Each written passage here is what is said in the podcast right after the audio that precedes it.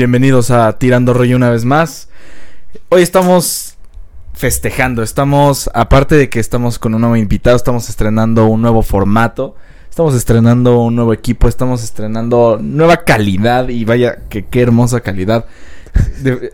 Creo que apenas hoy se podría decir que ya arrancó el podcast en full HD 4K con excelente calidad de audio, video y pero como siempre de excelentes invitados y de excelentes integrantes, como siempre nos acompaña el día de hoy nuestro amigo Pedro. ¿Cómo se encuentra usted? Todo excelente, querido Alex. Contento, la verdad. Bueno, voy a ser franco. Estaba algo, este, estresado porque sí, tenemos nuevo equipo, pero costó trabajo a- agarrarle, agarrarle la onda. Pero ya me estoy relajando y la verdad es que estoy contento de estar aquí. Evidentemente creo que después de toda la crisis por la cual hemos vivido esta tarde, para llegar a lo que hemos llegado ahorita, eh, nos merecemos unas muy buenas chelas. Ya, o sea, independientemente de estemos vacunados o si estemos, este, eh, unas chelitas, ¿no? Un, un, este, a, a mí Sí. me dijeron que con moderación, que todo tranquilo, podía echarme una chelita o dos. Pues nuestro otro integrante que siempre está aquí con toda la actitud, con toda la energía, nuestro amigo Octavio, ¿cómo te encuentras el día de hoy? ¿Qué tal amigos? Muy bien, gracias. Y sobre todo entusiasmado por esta maravillosa chelita que estás mencionando, hermano. Y sobre todo porque a Peter se le... Se ve que le, se ve que le hace falta, ¿eh? Se ve que le hace falta una se la ha chelita. ganado, se la ha ganado. Se la ha ganado. Eh, nuestra señora ya acaba de mencionar, Alex, el señor este detrás de cámaras. Peter, ¿puedes dar la bienvenida al señor detrás de Ah, cámaras? claro, Rogelio nos acompaña una vez más eh, en set. Entonces él va a estar manipulando las cámaras. De ahora en adelante. y, Y sus corazones, los Corazones. también. y pues bueno, el día de hoy tenemos a nuestro gran invitado estrenando en nuestro nuevo formato. Nuestro amigo, mi mejor amigo de toda la vida. Lo conozco desde hace ya creo que 20 años, un poco más. Eh, nuestro amigo Ilan González, un este desarrollador de videojuegos, programador y este bailarín y cantante de karaoke. ¿Cómo estás, Ilan? Eh, estoy muy sensual, muchas gracias. Excelente, muy buena, muy buena, muy buena analogía de, de ti, Sí, ex- exactamente. La sensualidad es la parte foco de mi vida, efectivamente. ¿Te gusta? Sí, me gusta mucho, en especial la sensualidad de esperar unas que fueron tres horas a conectar todos los micrófonos. Fue una crisis, Pero fue una crisis tú- Tú increíble. seguiste sensual, tú seguiste motivado, eso es. Claro ejemplo de que es la idea de traer buen contenido tirando rollo. O sea, e- el punto en el que, o sea, hubieran visto, señores, en, en detrás de cámaras, paréntesis rápido, perdóname. Peter, Rogelio y Alex estuvieron como locos manipulando el set. Literal como locos. Pero con la mejor intención. Así que, señores, muchas gracias. Yo creo que esto no se repite en el sentido de la crisis, o sea, porque hoy nada más era como el ver bien cómo se acomodaba todo. Y ahorita ya nada más es ir afinando algunos que otros detalles, pero, pero les traeremos, ah, de aquí solo va a ser para arriba.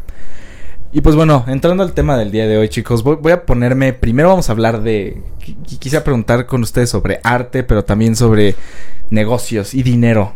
Este, vamos a ponernos filósofos, pero al mismo tiempo analistas acá de, de, de, de, de cosas como partidos de fútbol, o, pero también de cosas como, oh, pero arte, música, danza. Las, ¿Cuántos artes hay? ¿Ocho artes? ¿Siete artes? Diez. ¿Diez, diez bellas artes? Habrá una onceava, habrá una, no sé. Este, para eso traemos aquí a nuestro amigo Ilan que nos puede ayudar a explicarnos un poco más.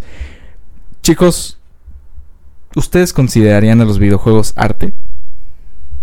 Peter, Octavio. Obviamente, obviamente. ¿Sí? ¿Tú, Octavio?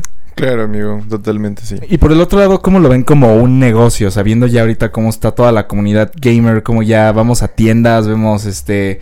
En todos lados ya se vende todo lo gamer. Creo que sobre todo ahorita con la pandemia, de que mucha gente estaba encerrada sin saber qué hacer, como que todo... Yo sí vi que en ese momento fue cuando fue un boom de, No, de la comunidad gamer. Y pues se volvió un super negociazo que ya estaba, ¿no? Ya estaba con todo de los esports, torneos de videojuegos, todo eso. ¿Ustedes cómo diferencian esa parte de un videojuego que es un arte y un videojuego que es un negocio? ¿Tú, tú, tú qué nos podrías decir al respecto, Ilan? Hablando también desde que la parte de que si es arte, es deporte, es... ¿Tú cómo lo ves? Este es un tema un poco complicado, definitivamente. Eh, siento que los videojuegos ahorita están un poquito más parecidos a lo que llamamos cine, de que tenemos muy claro la división entre cine de arte y todo lo que es el cine de comercial. Siento que es algo así con los videojuegos. Solo que a lo que yo llamaría videojuegos de arte, por decirlo así, son videojuegos que pues lamentablemente no llegan mucho a como al mercado popular. Realmente siento que lo que la gran mayoría de las personas están expuestas a es el típico videojuego comercial y eso es a lo que eh, asumo que está que llaman arte por todas las artes que están involucradas para crearlo. Pero definitivamente los videojuegos comerciales que uno ve ahí, propaganda Super, de Super Bowl, no lo consideraría arte. Y menos los que son esports, pero siento que todo lo de los esports, pues es un cambio importante, ¿no? Porque abre justamente todo esto de que puedes vivir de jugar esto, ¿no? Pocas personas, pero entonces ya como que los padres no pueden aplicar ya el deja de jugar porque no vas a hacer nada porque pero, quién sabe si tu niño resulte ser el prodigio que se va al, al internacional, ¿no? Entonces siento que eso es un cambio que está cambiando mucho. Sabes, este, ahorita lo primero que mencionas de que eh, los juegos comerciales son no son arte y hay videojuegos de arte que no llegan al público, pues yo podría decir que pues sí hay videojuegos de arte que sí llegan al público. O sea, a mí ahorita, bueno, ahorita se me ocurren dos, ¿no? El primero es este el Majora's Mask de Zelda, creo que ese es una joya, arte, este, ese videojuego es una delicia, es una joya. Eh, y un poco más contemporáneo quizá The Last of Us. Sí, yo también había pensado en ese, en The Last of Us, en God of War y uno que se llama Horizon. Esos tres son como los primeros que ahorita se me vienen a la mente cuando digo un videojuego como algo, como un proyecto artístico, ¿no? Pero que Como además un- son comerciales grandes. Y que- ajá, que exacto. un como- nivel masivo de ventas. Sí. Sabes que hasta la espera de la, la espera de The Last of Us parte 2 duró años y la comunidad estaba desesperada. Y no sé si han visto en YouTube que eh, en el E3, creo que fue en el E3 de cuando se presentó por primera vez el, el primer tráiler de no, fue en el Sony, Experience, fue en Sony Experience. Se presenta el tráiler del, del The Last of Us parte 2 y entonces neta la gente gritando y celebrando como si estuvieran viendo a un artista. Ahí se ve la comunidad realmente esperando y apreciando estas obras de arte, pero no sé. O, o puede ser también como el Assassin's Creed, ¿no? También. Sobre el Assassin's Creed, o sea, en lo personal me encanta, ¿no? Y también como sus visuales y todo está muy chido. Justamente yo creo que lo, lo, lo hilaría mucho como por esa parte del, de la imagen de y cómo llevan la historia de un videojuego también es algo en lo personal que me encanta, ¿no? O sea, yo no estoy como muy metido en el tema de las esperas o de cuántos minutos faltan para que salga el videojuego. Pero pues, güey, visualmente se ve muy mamón, o sea, God of War, claro, Alex, no mames, está de huevos, ¿no? También. Sí, exacto. Pero tú tienes como co- algo diferente que decir al respecto de esta parte del aspecto comercial. O sea, realmente lo comercial le quita lo artístico a un videojuego y lo, lo convierte en otra cosa o... Más bien lo que pasa es los juegos que justamente ustedes están mencionando. Por ejemplo, la el de Last of Us. ¿El juego es arte o el guion es arte? Porque realmente estamos acostumbrados, por ejemplo, a que, ok, la música, ¿cómo la tomamos? Solo por el audio. Entonces podemos justamente juzgar el audio.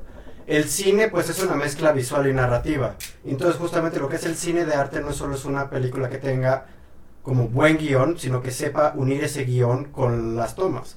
Y en el videojuego es un cine que le estás poniendo un tercer nivel, que es el gameplay.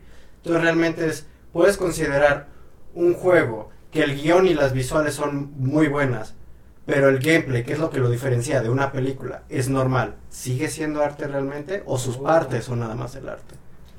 Suena un poco, un tanto puristas, pero claro, este, supongo que cada arte precisamente Tiene justo esa parte. esa parte, busca la pureza de por qué definirlo como arte. Si lo comparamos, por ejemplo, Kandinsky y toda, y toda esa escuela de, de pintores, pues tal cual plasmaron el punto, la línea y el espacio, llevando el arte a lo más abstracto de su naturaleza misma. Lo más puro del arte es el punto, la línea, el trazo y el espacio. Eh, el cine, eh, este Andrei Tarkovsky lo dice en su libro Esculpir el tiempo, que lo que diferencia el cine de otras artes es la manipulación del tiempo, de cómo algo en la vida real puede durar segunditos o en una pintura que se queda, pues sí, hay movimiento plasmado en el cine puedes estirarlo, estirarlo, estirarlo, o acortarlo, acortarlo, acortarlo con la edición. Y lo que dices creo que es muy, muy cierto y muy interesante, la pureza de los videojuegos. No dejarnos engañar solo por, por una cuestión estética, cinematográfica, guionismo, etcétera, no realmente preguntarnos si a nivel, como dijiste, gameplay, a nivel, a nivel ya quizá digital, bueno, no sé cómo decirlo, pero ya en la estructura misma del videojuego, si eso lo hace arte. No sé, es- está, me puso a filosofar mucho, está muy interesante. Esa, esa cuestión. Tú, Sí. por ejemplo, Octavio, porque para los que no sepan, Octavio también se dedica a veces a hacer streamings, a hacer más. Yo lo veo desde esa parte más ya comercial de un videojuego que está hecho lejos de ser. De decir, ah, aquí queremos transmitir arte, queremos simplemente llevar la experiencia, ¿no? En cosas como Call of Duty o este Fortnite, ¿no? Que sí hay como un trabajo artístico, un trabajo visual, pero al final de cuentas el objetivo nada más es, pues a lo mejor puede ser monetario, puede ser tener un chingo de gente jugándolo y divirtiéndose, ¿no? Este, ¿tú, ¿tú cómo verías esa diferencia en las cosas que tú has experimentado? Porque ahorita mencionamos juegos que ya has jugado como justo Assassin's Creed. God of War, pero también está como el otro lado, el otro contraste que es este Call of Duty, eh, Fortnite. ¿Tú cómo verías esa parte, esa, diferencia? No, pues está muy cañón. O sea, de inicio como Warzone y todo lo que tenga que ver con la industria de COD y todo lo que se ha hecho com- competitivo de esa forma, pero así a nivel tosco donde entran millones de usuarios. No, güey, es mucha diferencia. Una, o sea, creo que tiene que ver también demasiado que en, en COD está la parte de que puedes hacer historia o no, o puedes entrar de lleno al competitivo. Pero, güey, aún así, o sea, no, no te puedes comparar un God of War o un Assassin's Creed o algo así, güey, a un competitivo que se está trabando a cada puto rato, güey.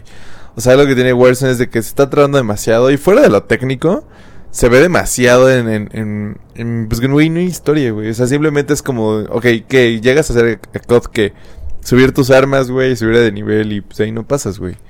Nada más como que entrar a un punto donde es como güey, no estoy haciendo más y no estoy conociendo más y no estoy disfrutando como tal un visual, porque lo único que veo son explosiones y güeyes volando, güey.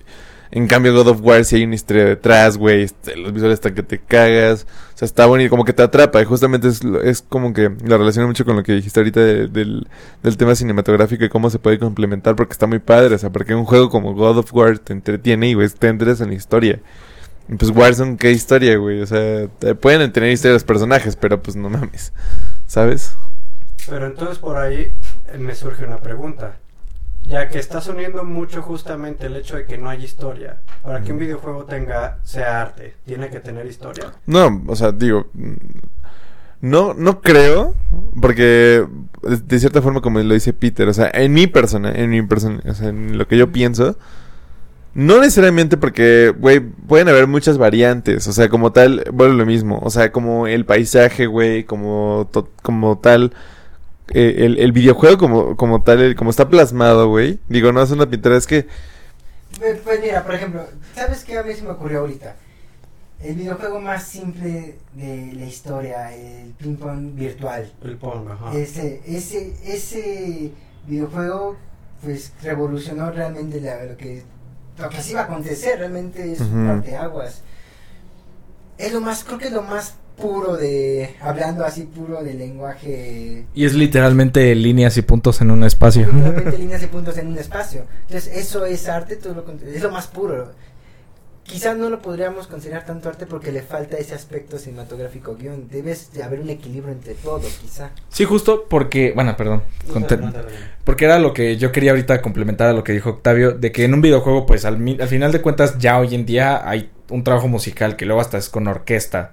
Hay guiones, ¿no? Hay este toda la parte visual de todos los que hacen el arte conceptual. Hay actuaciones, Hay actuaciones, hay diseño, hay este paleta de colores, hay... están todos los elementos que se utilizan en todas las bellas artes, se podría decir, en casi Ah, todas. la perfección de las matemáticas. Exacto, más aparte, y o sea, ahí nada más como que incluso está pues esa percepción del usuario, de que el usuario es como que por un lado el que va controlando eh, hasta, hasta cierto punto al personaje, es que... y va esa misma persona Claro. sintiendo diferentes cosas, ¿no? Claro. La cuestión ahí justo es, ¿te transmite algo o nada más se trata de tú transmitirle algo a la... Al, al, al- A las masas. a las masas, a la- Eh, creo que justamente es lo que le hace la diferencia, que tú controlas, güey. O sea, porque si, o sea, evidentemente, si vemos una peli, güey, pues tú no se controla a DiCaprio. O sea, güey, tú estás controlando a tu personaje. Creo que eso es lo más entretenido. Fuera de que tenga historia o no. Creo que justamente el que tú lo hagas, el que tú lo controles, eh, es que ya es como meternos en, en, en temas como de qué es arte, güey, o, o cómo lo definirías en general, y pues ya es como meternos más en el fondo. Pero como yo lo veo es, sí, pues sí, para mí podría llegar a ser arte porque justamente estoy compartiendo, estoy haciendo un enlace con un personaje que ni siquiera es de físico ni mucho menos, pero que justamente eso, güey, me hace entretenerme y sobre todo disfrutarlo. Creo que justamente es algo que compartimos mucho en el, en el arte, ¿no? Que te entretiene y lo disfrutas y aprendes. Ahora, de cierta forma, en un videojuego es lo mismo, güey. O sea, puedes aprender a cómo hacer habilidades, cómo hacer highlights. Y tal, al mismo tiempo te entretienes, güey, y visualmente, pues, güey, te, te gusta. O sea, creo que justamente son tres complementos que se pueden llevar muy de la mano. Yo aquí tengo un comentario que justamente regresa al punto de que digo que la gran mayoría de los videojuegos que al menos yo consideraría arte no llegan al mercado común. Es cuando estabas justamente diciendo todo lo que involucra un videojuego hoy en día. Realmente solo estás hablando de los videojuegos populares de la industria AAA, que tienen millones de presupuesto. Pero si abres ahorita Steam y te vas a los últimos 100 juegos que salieron, la gran mayoría van a ser mucho más parecidos en cuestiones de, de simplicidad y de lo que se requirió para hacerlos a un Pac-Man que a un Call of Duty, por ejemplo. En lo que la gran mayoría de los videojuegos, y algunos hasta muy famosos modernos, son hechos por un equipo en total de como 10 personas. Y eso incluye los del audio, los que hicieron el guion, los programadores, y eso ya es un equipo relativamente grande. Un ejemplo, por ejemplo, es los que hicieron Hades, que creo que fue Mm. un videojuego que explotó bastante. Es un equipo de como 30 personas nada más. Que ellos realmente tuvieron actuación de voz, pero todo lo demás no había actores de otra cosa. Y eso ya es un- una empresa con bastante dinero. Entonces, justo como todo lo que ustedes están diciendo que requiere un videojuego como para realmente atraparte, es algo que 90%, 95% de los videojuegos no tienen. Entonces no es un requisito realmente. ¿Tú qué consideras requisito para un videojuego? Yo lo que, para mí, un videojuego, el requisito es simplemente algo visual con el que tú interactúes y lo modifiques. Así de sencillo. ¿Eso es para ti qué? Eh, El lo mínimo requisito. que se puede considerar un videojuego. O sea, si hay Ah, un cubito en la pantalla, un vil cuadro blanco, y lo estás moviendo, eso es un videojuego. Obviamente tienes que ponerle un objetivo, ¿no? Es decir, que el cubito tenga que llegar al final de la pantalla. Eh, y ya eso es un videojuego, tú dices, eso suena muy sencillo. Pero ¿qué es Pac-Man? Es un cubito, es un círculo que estás moviendo cuadrado. Es, justo lo que te iba a comentar, porque, por ejemplo, o sea, el, lo que dijiste es algo muy interesante. De hecho, te iba, iba a diferir un poco contigo en esa parte, pero hasta que lo cachaste. Cuando dijiste, cuando tiene un objetivo. Porque en ese momento ya es un juego. O sea, porque si no sería como, pues, güey, nada más estoy moviendo un cuadro. Pero hasta que le pones un objetivo o una meta, ya es cuando se hace algo interactivo y se hace algo, un- justo, un videojuego. Ahora, a lo que voy es de que, ahora, con esos requisitos que tú pones, por ejemplo, eh, ¿consideras que puede llegar a ser arte con esa simplicidad de un videojuego? Sí, al menos en cuestión de un videojuego, sí. Porque como yo lo veo es... Ok, ¿qué es lo que hace que un cine sea bueno? Que te atrape la historia. ¿Qué es lo que hace que una música sea buena? Que te genere un sentimiento. Entonces, cada una de esas cosas es como de... De lo que se enfoca ese medio. ¿Qué se enfoca el, med- el medio de los videojuegos? En la interacción que tienes con el videojuego. Sí. Entonces, para mí, un videojuego es arte cuando tú dejas de pensar que eres tú y eres lo que está en el juego. No importa si es un cuadrado o tal o otra cosa. Un buen ejemplo es Snake. Tú te- sientes un estrés porque ese cuadrito va a tocar con otro cuadrito, pero tú en tu cabeza piensas que eres la serpiente. Claro. Pero no, realmente son pixeles blancos y ya. O- Sí, lo que te transmite es estrés, ¿no? Y coraje cuando... Como Outlast, güey. Ajá, O sea, exacto. Como de, no mames, Sí, pe- el- el, en el- gordo que está atrás de mí. Con el de. Alien, ¿no? Que estás en la nave y te Ah, está el persiguiendo. Ajá, y, ahí sí genuinamente te sientes igual que tú estás en la nave y te está persiguiendo un... ¿Les ha pasado eso? Sí. o sea, que de que se meten así de que duro con el personaje. Sí, claro. ¿Con cuál te pasó, por ejemplo? Eh, yo siempre me identifiqué mucho. Yo mencioné ahorita el Majora's Mask porque es el videojuego que más me. Desde niño a mí me causó mucha conmoción y. El primero me daba mucho miedo, me daba miedo al principio. Yo no lo jugué Y, y los personajes, yo me. Cuando yo, yo jugaba con Link y encontraba a los personajes y me contaban todas las historias que hay sobre la ciudad de Termina y afuera de la ciudad de Termina, realmente dices, yo, yo empatizaba con ellos y no quería que les pasara nada, ¿sabes? Entonces, sí, o sea, sí, sí he entrado en, en carne viva al Ujú. personaje. Tu hermano. A mí me pasó mucho con Red Dead Redemption 2. este, que justo toda la trama estuve empatizando. Es que ni siquiera era empatizar con el personaje, sino nada más era entenderlo. O sea, era entender que, pues, que lo motivaba, que no era lo mismo que yo sentía. Pero pues al final de cuentas, como era muy libre, yo le daba como acciones y él como que en su propia moral las justificaba. Entonces él tenía su propia moral, su propio juicio sobre las cosas, pero si yo le decía que fuera y que rescatara a un caballo que se estaba ahogando, él en su moral como que justificaba y decía, ah, lo estoy haciendo por esto y esto y esto, y era como de, ok, no era la razón por la cual yo quise rescatar a este caballo o matar a esta persona, ¿no? Él decía, ah, no, yo lo maté porque era una persona mala, ¿no? Y en realidad, pues yo dije, ah, lo voy a matar porque está feo, ¿no? O sea, cosas así. O al revés, ¿no? Decía, no, es que este cuate robó y lo voy a matar. Y, y el cuate, y, el- y, o sea, era como esa interacción de que decía, ok, está haciendo, está justificando mis acciones con su propia moral, ¿no? Y pues toda la historia te lleva al desenlace que realmente sí ha sido, creo que ese y otro videojuego más han sido de los viejos que justo al final del, por la historia dije, güey, estoy llorando como si hubiera visto una película, ¿no? Sí, claro. Porque era de que, o sea, este cuate estuvo, sí, conmigo y literalmente me sucedió eso de que estaba tan inmerso que dije, a ver, ¿qué va a suceder? ¿Qué, me- qué es lo que me va a decir ahora este, ¿cómo se llama este personaje? Arthur, Arthur Morgan, este, ahora a dónde me va, a dónde lo voy a llevar y qué es lo que va a hacer al respecto cuando Exacto. llegue, cuando la vida le lleve a eso. No, estoy en cañón. A mí me pasó con el Outlast, güey. Y no como tal, como así como de, ah, no. O sea, sino que me, güey, re- real me daba miedo. O sea, literalmente puede estar a la luz del día, una de la tarde, güey, pero está terrible. O sea, pero sobre todo como que el, el 2, sobre todo, el Outlast 2. Güey, estás en manicomio donde no, no hay salida. El donde... uno es el manicomio. Ah, ¿es el 1? Es el uno. El 2 es el psiquiátrico. Ah, no. No, el dos No, es el... Es un pueblo. Es un pueblo en Estados Unidos. No ese es el 1. Ese es el que juega, es el 1. Sí, ese es el 1. Pero, güey, que, es- que te tienes que subir porque hay un incendio, güey. Tienes que subir como en las ventanitas. Sí, justo, el 1. ¿Ven? No soy tan afín a los videojuegos. Pero, este... Pero, güey, eso, eso es lo que te digo. O sea, sí te metes duro, güey. Está cañón. Y pues justamente yo he tenido demasiados juegos que eso me pasa como para contar uno en particular. Pero justo esos, si te pones a pensar, es realmente lo que diferencia entre un Assassin's Creed y un Call of Duty, por ejemplo. Mm. En Assassin's Creed, por ejemplo, la trilogía de Ezio, llegó un momento que sentíamos lo que Ezio sentía. Y en Call of Duty sí puedes medio imaginarte que eres un soldado con un arma, pero la gran, la gran mayoría del tiempo Pero eres revives. tú con un arma. No piensas que es un soldado tal con un arma, eres tú con un arma, entonces sigue siendo tú. Pero no empatizas tanto porque revives, güey. O sea, no, es por como- eso mismo digo que Call of Duty no lo considero. Ah, claro, claro, claro, por supuesto. Bueno, hay, hay un Call of Duty que yo creo que sí más o menos se quiso involucrar más al personaje y que se, sintieras empatía con tus compañeros. Mm. El Black fue- Ops. No, el, el Modern Warfare 1. Ah, ok. El Modern Warfare 1. También en el Black Ops 1, Sí, igual yo sí, con la Black historia dije, wow. La historia del Modern Warfare es muy buena.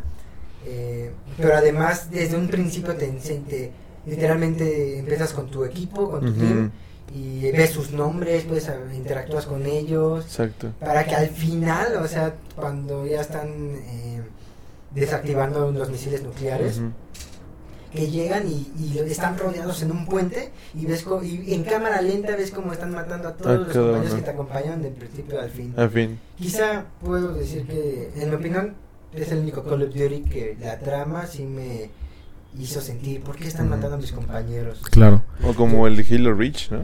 Ah, definitivamente. Güey, como Sí, en Halo sí. Reach, como de no. Cada muerte así en, Sí, en sí. cada episodio es como de no. Ah, es buenísimo. Y hablando de esa parte, creo que los cuatro podemos llegar como a este acuerdo de decir los videojuegos. Si alguien nos pregunta, ¿los videojuegos son arte? Sí, ¿no? Claro. Eh, ahora, a ver, recuérdanos, Peter, ¿cuáles son las 10 bellas artes? Son. Eh, bueno, en orden. No, Sí, no, claro. no, en orden, no, no, no sé. Es, es, este, pintura, danza, eh, música, cine, eh, Teatro. teatro, escultura. Arquitectura. Ah, no, arquitectura. Es, es- Sí, también. Escu- escultura, arquitectura. Eh, eh, faltan dos, pero es que yo sabía que uno era este ¿Deporte? No tiene que No, ver. mercadotecnia. Ah, ok. Yo sabía que era la novena. La novena yo sabía que era mercadotecnia. ¿Ya dijiste música?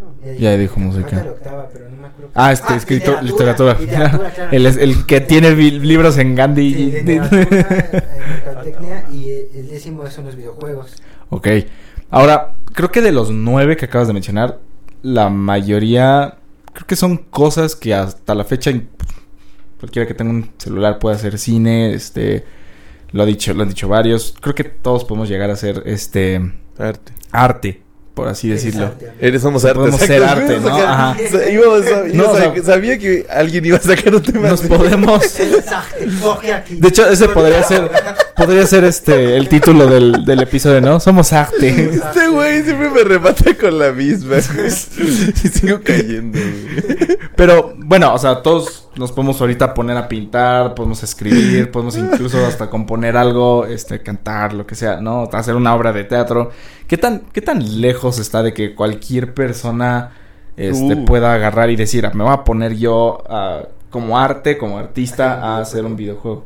¿Te refieres a los One Man Army? Pues, no sé cómo one, ¿qué, es- qué es eso?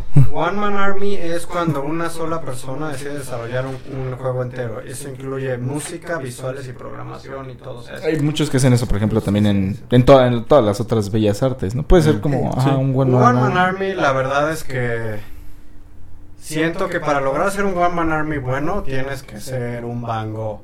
Así, tienes que ser un genio en lo que haces. Principalmente porque a diferencia de las otras artes, si quieres hacer un videojuego, tienes que ser bueno en todas. Tienes que ser bueno haciendo música, tienes que ser bueno haciendo visuales, tienes que ser bueno haciendo una historia, tienes que ser bueno además programando, que es completamente diferente. Sí, ¿no? Que es literalmente casi lo mismo que haría uno, un One Man Army en cine, más con el plus de que sabe Sí. programar, ¿no? O sea, Exacto. y, Sí, y no, no, a lo mejor no lo digo como el One Man Army de que nada más sea una sola, una sola persona, sino que, este, Creo que yo en el entendí tu pregunta. Yo te entendí de que es más Sí, fácil, es más accesible que una persona random pueda. Ah, hoy me levanté con ganas de escribir un- una novela. Agarrar una pluma, Componer un una canción. O componer una canción. Ajá. Este, Filmar una película. filmar una película que, que tiene más disposición y eh, accesi- a- acceso al equipo, creo. A, Sí, a los recursos, A los a- recursos para poder crearlo.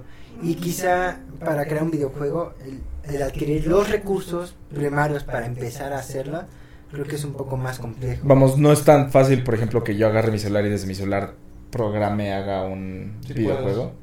Ok, era esa, ahí iba encaminada cosa. mi pregunta. ¿Qué Pero tan, no es tan accesible, ¿no? Eh, pero aquí la pregunta. ¿qué tan accesible y qué tan cerca del arte puede llegar a ser eso? Las cosas que ustedes dicen son accesibles, es si se dan cuenta porque nos las enseñan todos desde muy temprano. O sea, alguien no podría escribir un libro si no les enseñamos a escribir. Nos enseñan a dibujar. ¿Qué son las cosas que uno ve en el kinder? Dibujo, escritura y música. Y luego, hoy en día que naces con un celular ya aprendes a utilizarlo y por lo tanto la cámara y la fotografía. Pero programación no se enseña hasta a menos que quieras decidir estudiarla. Entonces aquí mi pregunta. Realmente las los videojuegos no son accesibles porque por naturaleza son más difíciles de hacer o porque simplemente no se les enseña a la gente desde tan temprano. Es, es justo lo que te iba a preguntar. ¿Qué ta- o sea, ahora, ahora vamos a replantear un poco la pregunta de Alex, algo totalmente distinto. ¿Qué tan, qué tan complicado o qué tan lejos ves? O sea, tú, tú, tú, que ya te pues, digo que eres, o sea, profesional en esto, ¿qué tan lejos ves que, nos, que a, a la educación básica, o ponle tu, sí, educación básica, ya puedan darles principios de programación? Mucho más accesible de lo que la gente piensa. O sea, la gente asume programación, matemáticas súper complejas, este, lógica así de, eres, tienes que ser, IQ de- ajá, IQ 3000. Mm. Y no es el caso. Sí necesitas cierta lógica y sí, sí necesitas como ciertos fundamentos matemáticos. Y práctica. Y, pero más que nada en la Ah, práctica. claro. Una buena manera como de ponerlos ahorita que además no solo estoy haciendo videojuegos, también estoy enseñando en la universidad. Luego estoy hablando con los profesores que enseñan mate en mi universidad, que yo pasé por esas materias. Y ni- casi nada de las matemáticas que avanzadas de universidad de prepa que me enseñaron las utilizo el día a día para hacer un videojuego. Realmente lo que uso para programar videojuegos es puras coordenadas, es saber vectores, o sea, tienes la coordenada XY y la y cómo mueves y, y transformas todas esas coordenadas para que logren algo. Raíces cúbicas no las necesitas saber hacer. Si necesitas una para el videojuego, la computadora lo hace por ti. Eh, factoriales y tú, quién sabe quién, quién sabe qué, nunca lo vas a usar. Realmente son puras cosas de vectores. Y cuando vemos vectores a inicio de prepa. Entonces yo siento que programas, y eso es de videojuegos. Si te vas a algo más tradicional como una página web, Exacto. que ni siquiera necesita coordenadas, que es pura lógica, se lo puedes yo creo que enseñar a alguien desde como segundo secundaria, porque es más bien enseñarles a pensar de esa manera. Es programar realmente es darle instrucciones a un bebé. Eso es más que nada lo que más le dificulta como a la gente para met- meterse a programación, es que la computadora es tonta. Sí, nosotros decimos que las computadoras son inteligentes, no, son tontas. Si no le dices a una computadora exactamente qué hacer, no lo va a hacer. Un ejemplo es un salto de un videojuego. La gente dice, ah, bueno, pues le digo a la computadora, salta. Pero no, no es el caso. Realmente, ¿qué es saltar? ¿Cómo le dirías a un bebé que no sabe saltar? ¿Cómo le explicarías que tiene que saltar? Entonces tienes que decirle, ok, primero dobla tus piernas, luego agarra impulso, toma el impulso, ve preparando tus piernas para la caída y luego cuando caigas pon fuerza para que no te vayas para atrás. Eso es un salto. Y eso es lo que tienes que hacer en, una pro- la programación. Es, le das una fuerza a la computadora, la dirección, le vas a decir a qué velocidad la gravedad lo va a empezar a bajar. Pero realmente esos cálculos tú no los estás haciendo. Tú nada más estás diciendo, en este momento dame un impulso de esto de fuerza. Y cada segundo ve bajando tanto. Y ya la computadora hace todos los cálculos matemáticos.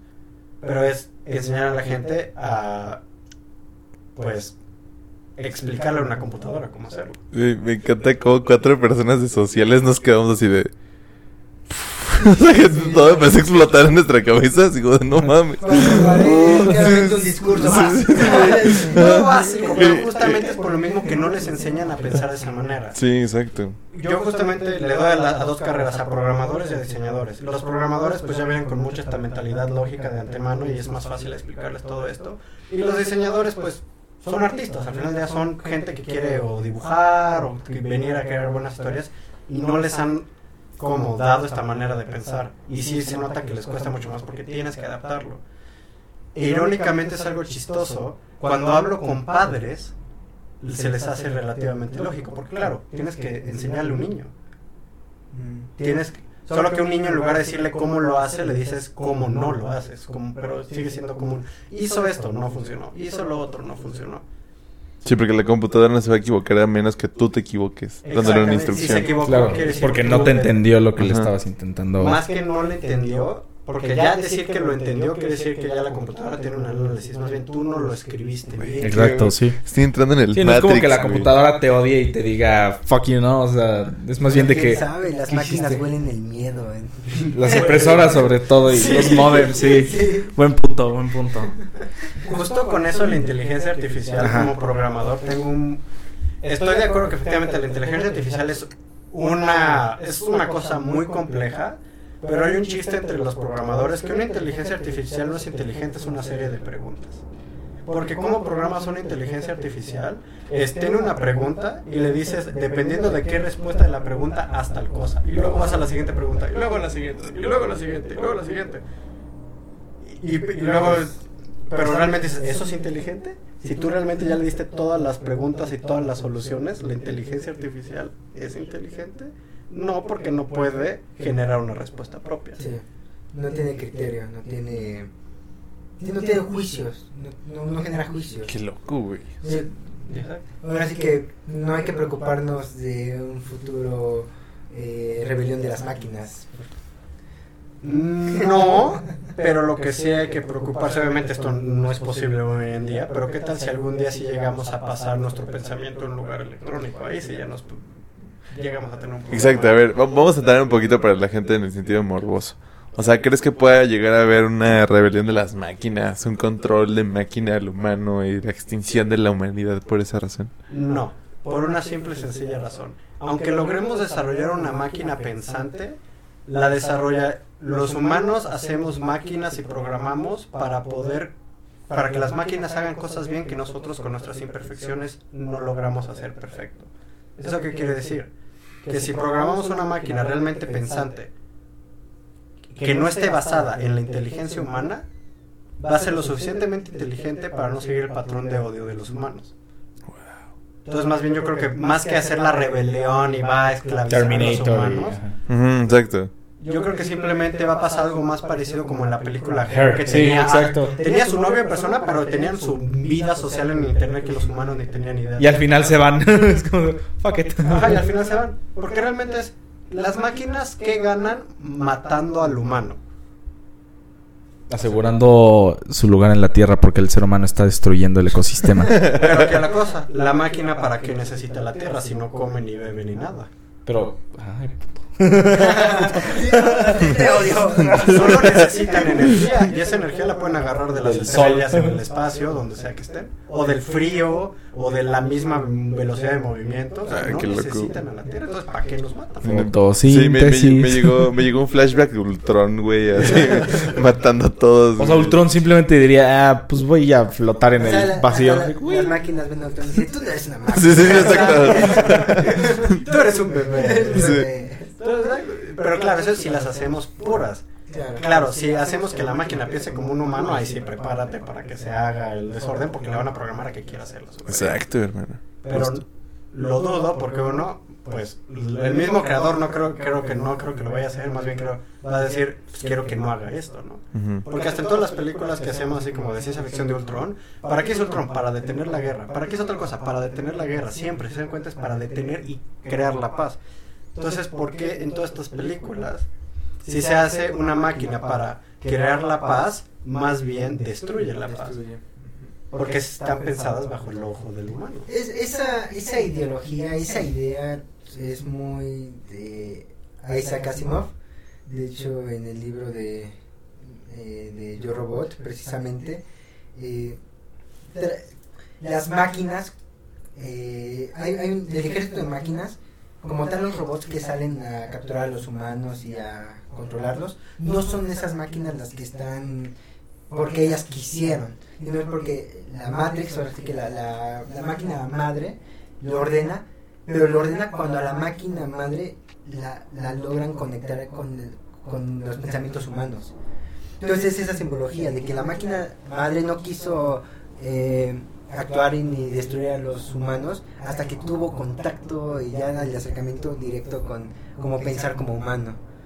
Y le ordenó a las máquinas que no pensaban como humanos que actuaran, pero las máquinas no tenían interés. Fue la fue cuando ya tuvo ese, esa cercanía humana. Estás hablando de esta parte de los videojuegos y del uso que se podría tener con la sociedad. ¿Qué tan, qué tan factible crees que se puedan utilizar ese tipo de cosas ya down to earth? O sea, no, no hablando de películas y eso, sino de cómo se ve el panorama de la programación, de la ciencia ficción, del uso de los Exacto. videojuegos, del arte, en el que se puedan utilizar ese tipo de, podrían decirse, algoritmos para cosas como la economía, el gobierno, este, el control de minorías, problemas Sociales. sociales en actual, o sea, como te digo, down to earth, o sea, no algo que sí sea. Mm, bueno, algunas cosas como la economía ya se están usando. O sea, realmente Wall, esta- ya Wall Street es una gran computadora. Realmente los oficinistas de ahí no hacen muchos cálculos ya hoy en día, seamos sinceros. Toda justamente toda la bolsa de valores es una supercomputadora que calcula todo y sí, los humanos pueden afectar el valor de la bolsa de valores, pero no hay alguien así de, ah, como compraron ahorita un kilo de agua más, vamos a subir el precio, ¿no? O sea, básicamente ya los de Wall Street solo están en un casino, ¿no? O sea, Eh, Ajá, casi, casi. O sea, no están generando dinero en su sillón. Y ahora, para cosas, problemas más sociales, ahí entra un poco más la, el problema, porque hay dos factores para solucionar los problemas sociales. Y la primera es, los problemas sociales que tenemos son a base de la vista humana. Si ponemos una máquina que los solucione, los va a ver desde la vista humana. Y la segunda es, realmente quien esté en poder va a querer que se solucione ese poder social. Sí, Así, técnicamente podrías hacer un supercomputadora que te dice cómo distribuir el dinero para que no haya este pobreza en el mundo y todo mundo siempre le alcance para comer y tomar agua y todo. Y que no se contaminen, ¿no? Ajá, pero entonces ahí va la cosa. Ahora tú ya no eres libre. Tú le sigues las instrucciones a la máquina. Porque la máquina, para, algo que las máquinas son malas en, es tener cosas, no, es, es que pasen cosas que no estaban esperadas. Entonces, si hay uno, si sí se llega a crear como este algoritmo perfecto, una computadora que te diga como tienes que hacer esto, pero como un algoritmo de tienes que consumir tanto de esto, hacer tanto de esto y tanto de esto en un día. Ok, tú me quiero comprar un videojuego mañana y si por el algoritmo dice que no te puedes comprar un videojuego más que una vez cada un año, entonces realmente qué tanto el humano está dispuesto a ceder como su libertad de decisión para poder arreglar esos problemas sociales. Totalmente de acuerdo. Y no estaría, por ejemplo, eso mismo, esa idea del ser humano queriendo ceder su libertad en, en el mismo algoritmo que es lo que se utiliza, por ejemplo, hoy en día en el, en el marketing, ¿no? En, la mar- en ese tipo de cosas donde te hacen creer que tú estás tomando la decisión de conseguir comprar algo, de vestirte de una manera, de hacer clic en ciertos enlaces. O sea, eso también es como una manera en la que te engañan en decir, ah, esto lo estás haciendo como co- por tu decisión propia, pero realmente ya te estuvimos ahí haciendo el coco wash para que lo hicieras tú mismo. La cosa es que esos algoritmos, realmente es, el algoritmo en sí no te está engañando. Es un psicólogo que sabe cómo modificar la mente humana. Exacto. Pero ya no es un algoritmo.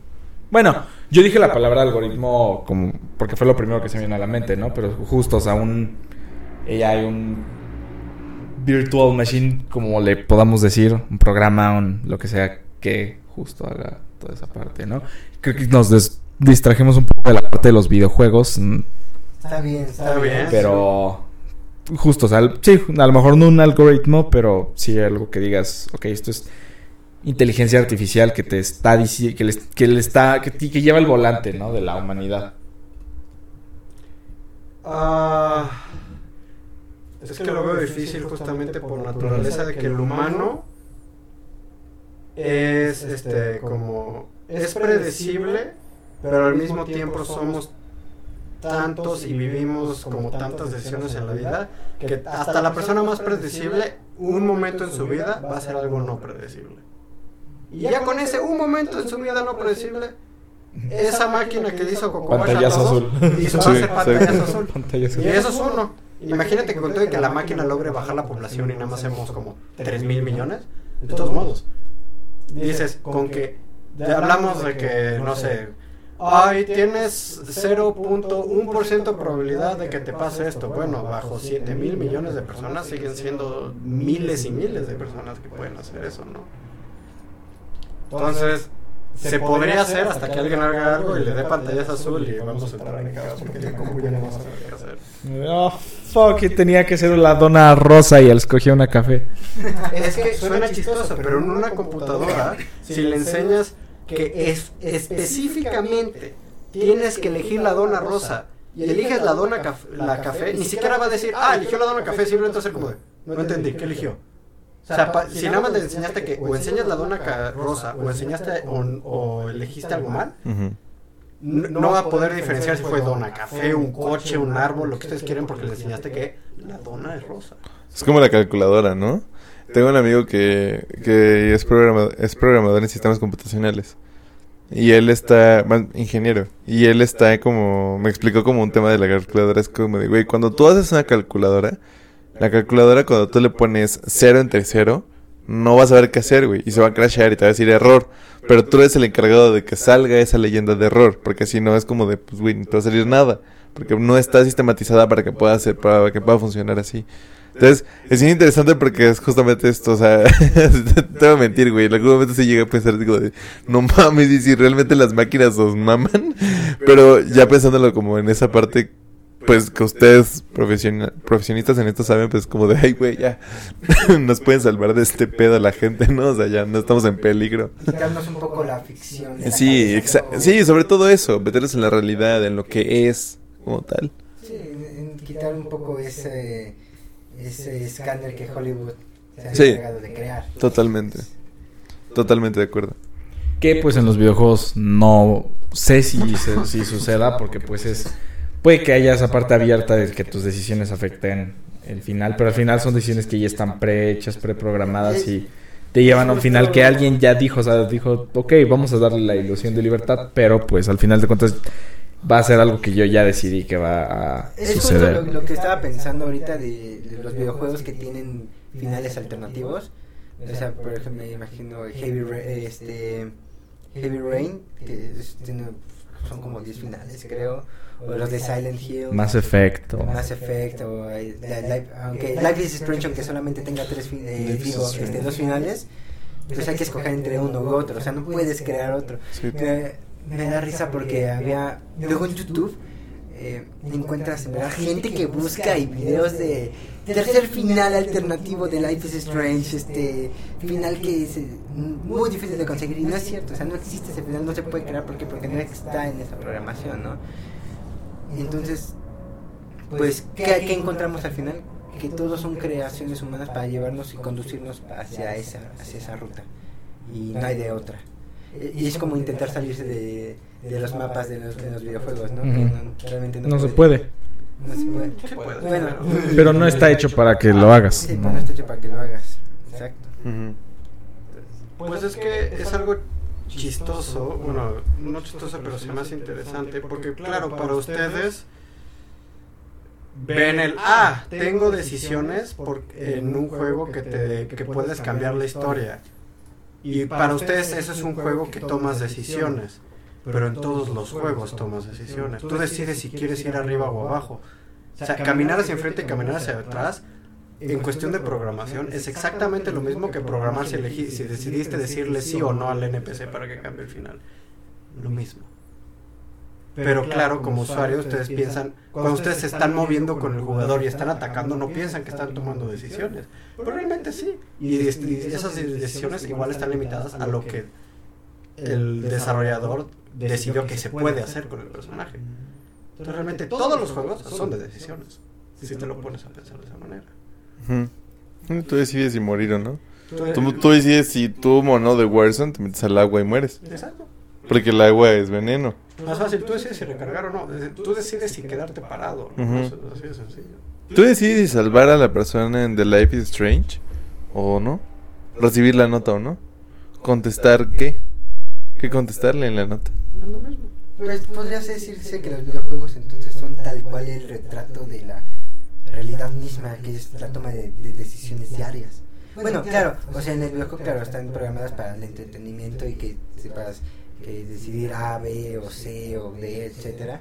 Bueno, sí. Pero si hacemos un símil, pues, este, que pues, güey, de la vida es de decisiones. Claro. Y la vida es de moverse, o sea, y de decidir, decidir si te levantas ahorita o te levantas al rato. Decidir si caminas para allá o caminas para la izquierda. O sea, al final de cuentas no podemos escapar de ese mundo de decisiones. Y quizás los videojuegos son el espejo fidedigno de que el ser humano necesita tomar decisiones constantemente cada minuto, cada segundo de su vida. Sí, completamente. Y de otra manera, lo, lo que pondría de diferencia a la vida humana es las decisiones que tomas en un videojuego tienen resultados y posibilidades finitas y predecibles, a diferencia de lo que uno hace como humano.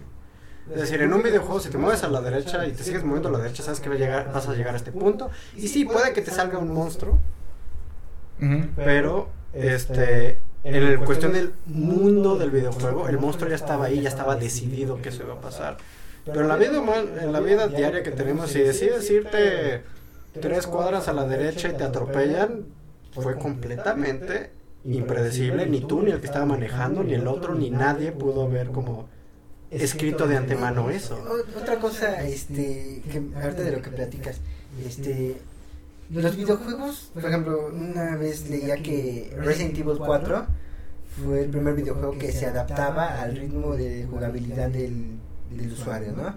Es decir, que si que si el programa detectaba que en verdad eras muy manco y te estabas muriendo a cada rato, pues te mandaba menos enemigos y te mandaba más recursos.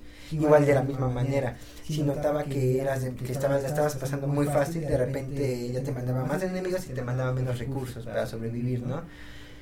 Ese, ese tipo de decisiones, este, independientemente de que digas, este, ah, pues es gusto del programador, ¿no? De que haya, de- lo haya querido hacer, realmente tiene un trasfondo de, de querer tener más enganchada al público, más, sí, tiene un enfoque de querer que el público se mantenga ahí porque supera sus retos o sus límites. Más que nada es para poder tener En la cuestión de Resident Evil esto va a sonar un poco como el amargado que... No puedo hablar con los diseñadores de Resident Evil por los videojuegos que hoy en día usan ese sistema, más que nada es para simplemente tener más clientes. Es decir, si tienes un juego que la dificultad es adaptable, quiere decir que si alguien es malo va a poder pasar el juego y no se va a irritar. Y si alguien es bueno va a tener un reto, pero lo va a pasar. Es hoy en día ahora lo que piensan los de Resident Evil, pues nada, o sea, si lo hicieron para eso, pues bien, y si no lo hicieron para eso, pues también. Ahora te voy a romper un poco la magia. Ese sistema adaptable de que te manda más enemigos y te hace el juego más difícil es un vil numerito. Es un numerito. Bueno, en el caso de Resident Evil Pero es de numerito. todas formas inmersivo, ¿no? O sea, Es es- inmersivo para ti, pero en cuestión de programación lo único que estás haciendo es, por ejemplo, cuando van a, van a aparecer las, las balas en el nivel, va el programa que se dedique a spawnear las balas, le va a preguntar al, al numerito, oye, ¿cuánto este, es su numerito? ¿De qué tan bueno es? ¿Cuánto es? Y te va a decir, ah, es 10, es 10 de manco. Ah, entonces le meto 10 veces más balas. Ah, es uno de manco. Ah, entonces nada más le meto este nivel de balas. Pero aquí, o sea, la complexi la complexidad, complejidad, este, le, o sea, le, le quita valor, o sea, le va, lo vuelve algo más lento, o sea, Yo digo que los videojuegos son el mejor engaño que hay en la vida. Porque uno se cree todo. ¿alguna vez te has enamorado?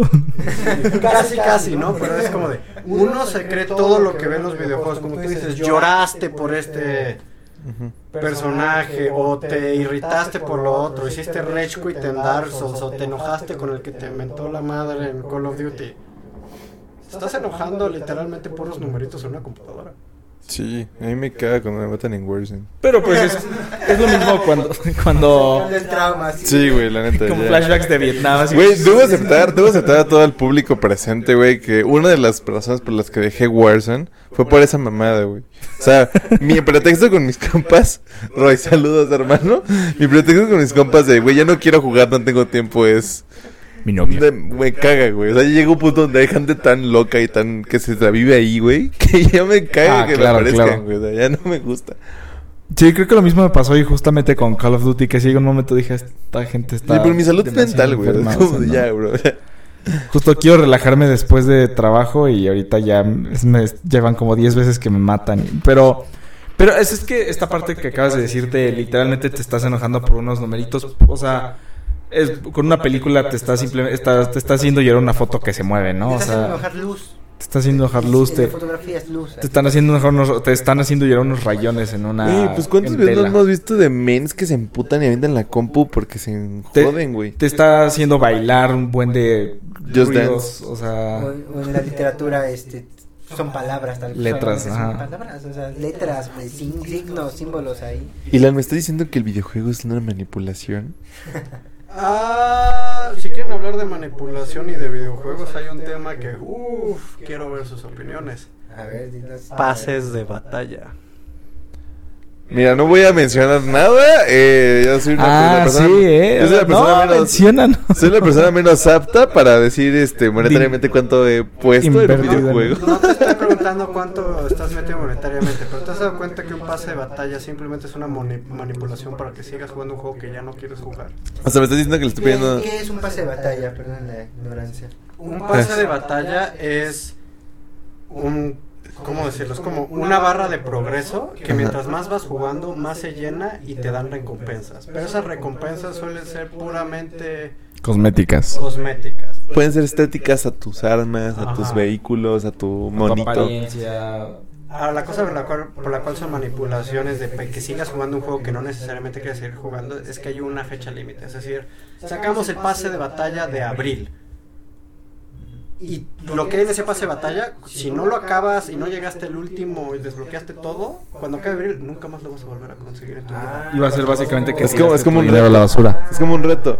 Pero, pues, güey, te estoy hablando de que el pase de batalla cuesta 200 varos, pero O sea, lo puedes comprar si es que si no- quieres o no. Pero existe lo que se llama tienda. Donde existen más lotes, donde existen más atuenditos. Y adivina quién fue el imbécil que estuvo más de seis meses comprando mamadas.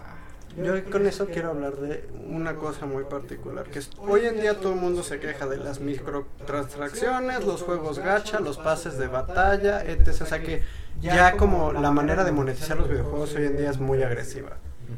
voy a hacer enojar a todos los gamers en el mundo. Es su culpa porque no quisieron subir los juegos de precio. ¿A qué me refiero con esto? Antes, estamos hablando de 5 o 10 años antes, eh, salía tu juego en cuestión de 60 dólares y luego unos contenido extra que podías pagar otros 20 dólares. Y antes de eso salía el juego completo. Y ahora, y tú dices, ¿por qué entonces ahora me cobran 20 dólares este contenido extra? Bueno, ¿qué pasa? Te digo que hoy, ahorita Sony ya subió sus precios a 70 dólares. Wow, subió 10 dólares su precio la primera vez en 20 años. Lo que cuesta hacer un videojuego se ha vuelto mil veces más caro de lo que era hace 20 años. Y el precio sigue siendo exactamente igual. Güey, pues es que está cabrón. O sea, si te das cuenta, Warzone es gratis. Pero, güey, si me... Ajá, gratis. Para mí no. O sea, a, mí no me importa. O sea, digo, para la gente que quiera saber, el otro día hice una cuenta, güey, literalmente con mis compas. No estoy mamando. En seis meses, güey, me gasté 11.220 pesos en puro Warzone, güey. O sea, en seis meses, güey. O sea, en seis meses. Eres una ballena. Sí, güey, ya no. ya Warzone ya se fue de mi vida, pero ahora la disyuntiva.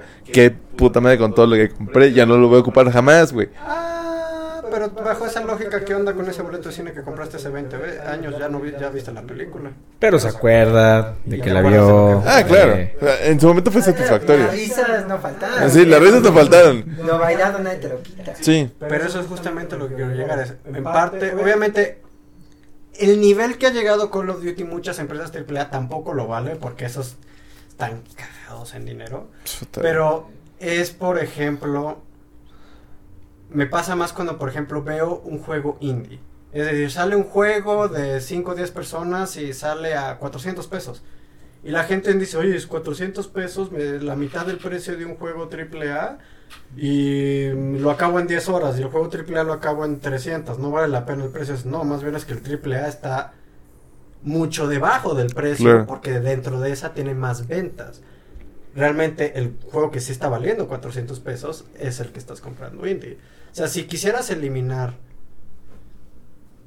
todas las compras que tiene, por ejemplo, Call of Duty o Warzone, así absolutamente todas, una, dos cosas. Uno, vas a tener que pagar mensualidad sí o sí, porque queremos juegos gratis que no nos moneticen, pero ¿cómo le va a pagar la empresa a los que van a estar manteniendo el servidor?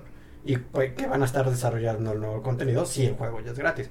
O independientemente de que compras el juego una vez, pero le van a seguir metiendo cosas gratis a lo largo de los años. ¿Quién le está pagando a sus trabajadores? ¿Con qué dinero?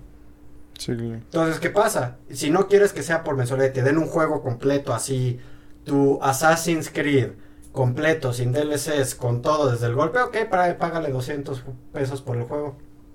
¿Lo harías? Mm. Te la pensarías Pues aquí es donde entra toda esa parte, porque al final de cuentas, incluso tomando, retomando el tema de los cosméticos, ah, hay un trabajo artístico, ¿no? En el diseño, en la promoción, todo eso. Pero es arte, este, te comunica cosas. ¿Qué tanto se diferencia toda esa parte que es nada más realmente puro negocio? De lo que sí es algo artístico que al final de cuentas si nos ponemos los pies en la tierra también sucede en, el mundo del arte en general, o sea, en el arte, en el cine, en la música, en todas las bellas artes existe la parte negocio, ¿no? Existe la parte de nada más vamos a, a hacer billete con esto, sea o no algo que valga la pena compartir como arte. Chicos, pues ya estamos llegando al final de este episodio del día de hoy. Se me pasó a mí muy rápido. Realmente, este, debo decir que no, siento que no apenas empezamos a despegar el tema. Este, desafortunadamente, pues tenemos que empezar a, a cerrar un poco. Desafortunadamente el señor productor solo nos da presupuesto para una hora. Sí, pero, pero, ¿tienes alguna pregunta, alguna duda? Sí, queridos compañeros, un saludo desde atrás de cámara. Para no alargar, bueno, tratar de no alargar más eh, este programa, pero quisiera hacer una pregunta al invitado, ya que me pareció Mucha risa porque hay una pantalleta y nada más veo su mano saliendo. La máquina me está hablando. Ah, ah. la máquina. Ya, empezó la rebelión. Ah, Alex, quiero recalcar, explícales lo que está pasando con la... ¿Por qué hay una televisión en el escritorio? es que literalmente solo vemos una televisión y, una voz que sale atrás de ella. Es como... Hal. Ajá. Yo Ahora quiero preguntarle algo al invitado y es respecto a todo este desarrollo de los videojuegos, rápido, para, para concluir, ¿qué es más importante al momento de desarrollar un videojuego? ¿Un buen pensador o un buen trabajador?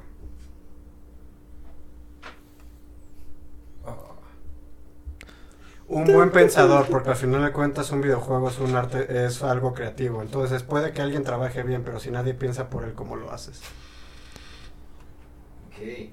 Muy bien bajado ese balón. Bien bajadito. Yo tengo nada más una cosa que decir antes de cerrar, nada más para irnos con un punch y crashar y que todo el mundo se quede de no manches. Ah, se viene highlight para Instagram. Todos- Se viene que todos- highlight. Que todos queden en pantalla azul. En Sí, pantalla Sí, azul. se viene highlight. Se viene Ok. mensaje de secta. Todo el mundo se queja de los loot boxes, algunos países se, se volvieron ilegales, los álbumes de Panini es lo mismo. ¿Qué es un loot box, Peter? ¿Qué son? ¿Qué son? Soy, soy de R4, güey, no tengo idea. ¿Qué Los son? o sea, el, el de compra esta cajita que te puede salir una de estas skins, pero no sabes Ah. cuál. Ah, qué Y. Panini, los álbumes de FIFA y todas esas cosas son exactamente lo mismo. Ah, ok. Pero criticamos uno y no lo otro. Con eso me voy. No.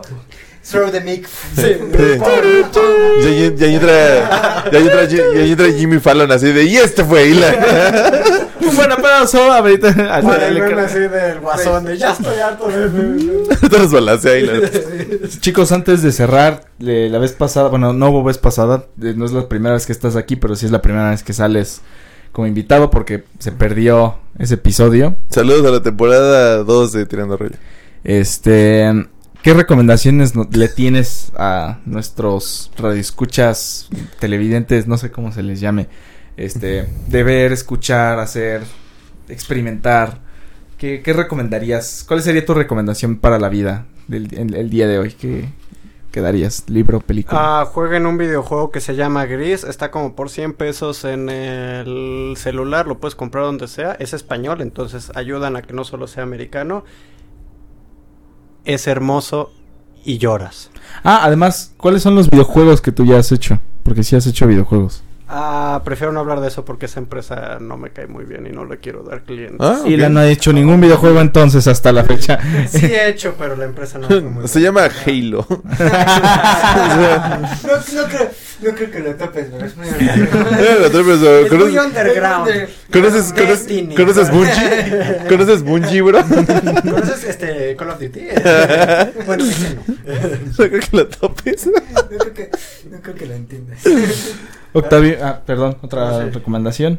Este, otra recomendación para el es- eh, aquellos que quieran aprender a hacer videojuegos. No importa de qué área seas, hay un espacio en los videojuegos para que puedas participar. Y entonces yo les recomiendo para cualquiera que tiene como buenas intenciones, busquen algo que se llama Game Jam. Son eventos que pasan a lo largo del año en varios países en internet, que es de viernes a domingo y en 48 horas con otras personas haces un videojuego. Y son muy abiertos a gente que no sabe hacer nada de videojuegos. ¿sabes? Entras, puedes decir, ah, he hecho música para películas, pero nunca para videojuegos. Ah, no, te- pues te va a haber alguien ahí que te va a enseñar, o pueden hacer equipos. Y es una manera como de irte metiendo porque vas agarrando contactos, te van enseñando. No tengan miedo, ¿no? O sea, realmente al final del día, los creadores de videojuegos son como músicos. Ningún músico te va a ver feo porque le, porque le digas que te enseña a tocar la guitarra. Lo mismo acá. Claro. Es un- Es un gran mensaje. ¿eh? Sí, Ujú. la neta sí. Qué chido. Octavio, ¿tú, tú qué tienes para nosotros el día de hoy? Me les voy a recomendar algo que, hablando de tanta eh, frialdad de las máquinas, les voy a meter un punch de amorcito, ¿no? Este, hace unos días, este, más bien, sí, hace unos días vi con mi novia una serie muy buena que se llama El tiempo que te doy. Bastante buena, güey. Yo no soy una persona que es afín a ver series o películas románticas. Bastante buena, güey. La neta me sorprendí mucho. Y de igual forma es española. Y está muy, muy buena. Está en Netflix, una miniserie. Y cada capítulo es el por qué llegaron a la situación del primer capítulo.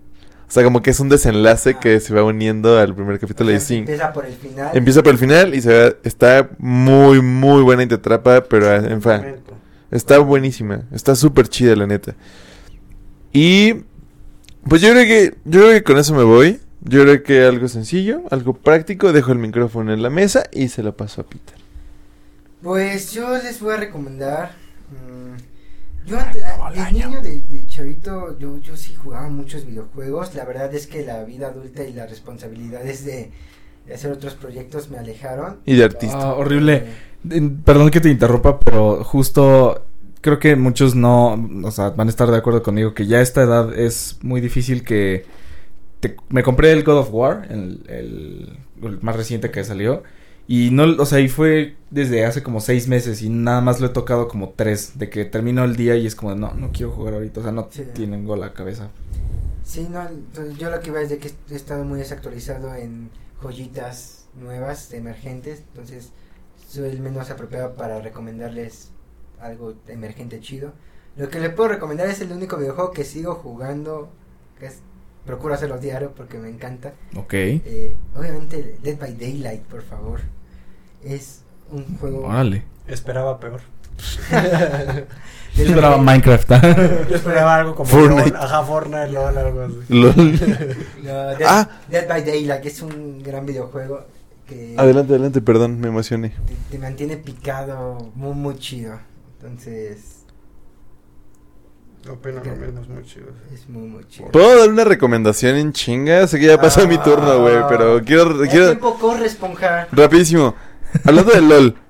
Yo jamás en mi puta vida he jugado LOL. No, No, sé no, qué no. es LOL, no sé qué es el videojuego. Güey, Arcane Arcane. Ah, está ok. está, está otro pedo, o sea, literal. Güey, Sí. no, no es mamada. Si no sabes qué es LOL, no importa, te vale madres. Ve Arcane, güey. O sea, ¿sí o no? Sí. O sea, Yo le voy a poner una frase. Mi madre de 60 años que nunca ha tocado un control se lo echo en una noche. sí, güey, está muy cabrón. Arcane Está- está, está muy muy mamón, muy, muy, muy. Vela, güey, está en Netflix, está, pero Sí, ya, pasado. ya, ya, ya, ya lo, ya. Está, ¿Crees que no lo jodí con Ah, claro, claro. Sí, Sí, sí, sí, sí. es una joyita está pasada de rifle, ya güey. quiero que salga la segunda temporada Sí. Yo estoy triste que Arkane fue una serie nada más porque entonces no puede ser nominada a los Oscars. ¡Oh, oh! Otros vienes con todo Roy, este, hay- hay que hacer la nota para el highlight de Insta. Este, por favor, nada más hay que. y pues bueno este bueno de hecho te, ro- te robaste mi segunda recomendación No, Sí, güey, sí, perdón. yo iba a decir que, que vieran Arcane pero está bien Peter, dale, va. Uh, Pero ya le paso la batuta a mi queridísimo hermano Perdón, güey. Alex. eh, yo les quiero recomendar un videojuego que se llama Cities Skylines. que es un juego donde tú eres básicamente una persona que diseña una ciudad desde cero. Y está muy padre porque le vas poniendo que si las rutas de transporte, que si las industrias, las casas. Realmente suena medio así como tranquilo, pero está muy chido. O sea, está muy bueno para pasar el rato. Eh, si estás trabajando, si estás haciendo cualquier cosa, es muy bueno, muy, muy bueno. La serie que yo quería recomendarles es The Witcher. La segunda temporada Mm. estuvo medio confusa porque pasó mucho tiempo, pero The Witcher también tiene la belleza de Henry Cavill, entonces este vale mucho la pena también por eso. Me lo beso. Así es. Todos. Todos, todos. Y no solo donde piensa. Eh, creo que todos pensamos en varios lugares, entonces Escuchaste muy bien, este, escucha morboso. El efectivamente. Entonces esas son mis recomendaciones del día de hoy. Pues eh, no sé si acá nuestra televisión tiene alguna recomendación Eh, para el sí, día le recomiendo que me conecten más rápido, por favor. Es... que se reduzca la pantalla. No me verle la cara al invitado. Yo digo que acabemos el podcast moviendo una cámara y que se vea la gran televisión la que nos apoya. Bueno, mira, rápido, una, una, una recomendación. Eh, he jugado varios videojuegos a lo largo de mi corta vida. Varios, varios videojuegos. He transmitido. De mi- Va a tomarlo. Pero yo creo que uno de los videojuegos que más disfruté en mi infancia tiene que ser el primer videojuego. Es muy infantil, lo siento, tengo que sacarlo. El Lego Indiana Jones. Oh, Es el primero. El- eh, mira, también jugué el Sí. segundo. También jugué el segundo. oh, no sé. Pero lo- el primero sí, sí, sí. admitir que me atrapó, o sea, yo lo acabé, o sea, me maté horas jugando así de niño, de horas en una. No, claro que sí, yo estoy de acuerdo No, con él. Sí, sí, sí. Nada supera a los Lego Star Wars. De una disculpa. Ah, estoy de acuerdo. mira. No, güey. Lego Batman, güey. Lego. Batman, es que, Ay, ay, no, claro que sí. Todos los Legos Todos de la vieja bueno, escuela. No sé, los, es que ajá, los de la vieja escuela, porque ya los de Piratas Sí, del o sea, Caribe Ah, sí, pero es de la verga. no, o sea. Pero los, pero los Legos buenos, los Legos donde te decían. Güey, hasta el Lego Marvel, el que es de juego libre, Ah, sí, que vas en la ciudad como GTA, Ese güey. yo creo que fue el, el último. El inicio del fin. Pero es el último, bueno. El inicio. ok. Pero esa sería mi recomendación, caballeros. Si alguien puede jugarlo, puedo Bueno, bien. mi recomendación entonces en dos meses compres el nuevo Lego Star Wars. Sí, sí, sí, sí. sí. O sea, se viene cabrón. Se viene cabrón. Van, van a estar, va- así va a ser de todas las Va a ser Star mundo Wars. abierto, espacio abierto. No Vas a mames. viajar entre planetas y tener peleas espaciales, o sea. En naves de Lego. El Lego. Es el videojuego de. Star Wars que siempre quisimos. ¡El Lego! Oh, qué de huevos, güey. La verdad se oye Güey, se escuchó mi mamón con el juego libre, güey. Va. Pero que no termine siendo una decepción como. La eh, trilogía. No, como No Man's Sky iba a decir que. Ah, Mira, ok. Lo no- que prometió Man, eh, No, No Man's nos Sky. puede decepcionar porque al menos estos sí se han retrasado varias veces para darnos algo de calidad. Esperemos. No, sí, yo confío. Yo estoy... Confiamos. Guarden este clip. Guarden a Ilan diciendo esto. Highlight para Insta, Roy. Ya tenemos como 15 highlights. Pues bueno, hermanos, ya es- llegó el momento de despedirnos. Eh, no olviden de sintonizarnos, de escuchar este queridísimo podcast. ¿Dónde nos pueden escuchar, querido Octavio? Nos pueden escuchar en Apple Podcast, Spotify, Google Podcast, Anchor y todas las plataformas de podcast posibles en este planeta. Así como vernos en YouTube. Exacto, como vernos en YouTube también. No lo olviden. Y no recuerden seguirnos en las redes sociales. Estamos, en Facebook estamos como arroba tirando rollo. Igual en Instagram estamos como arroba tirando rollo. Y pues bueno, hermanos, ¿tú quieres dejar una red social? ¿O prefieres dejarlo así? No tu Soy número. Soy anónimo. Ok. Perfecto. Este muchacho fue Ilan, nosotros fuimos Octavio, Peter, Alejandro y nuestro queridísimo operador La Pantalla. La. ¿Qué marca de pantalla? ¿Qué, mar- qué marca eres? Ah, Roger. Troy. El G, ok. Ok, muy bien. No nos patrocina aún, pero Patrocínanos el G. Pero pues, nenes, ha llegado el momento. Ha llegado el momento de la despedida. Y pues nos vemos en el siguiente episodio. hasta la próxima.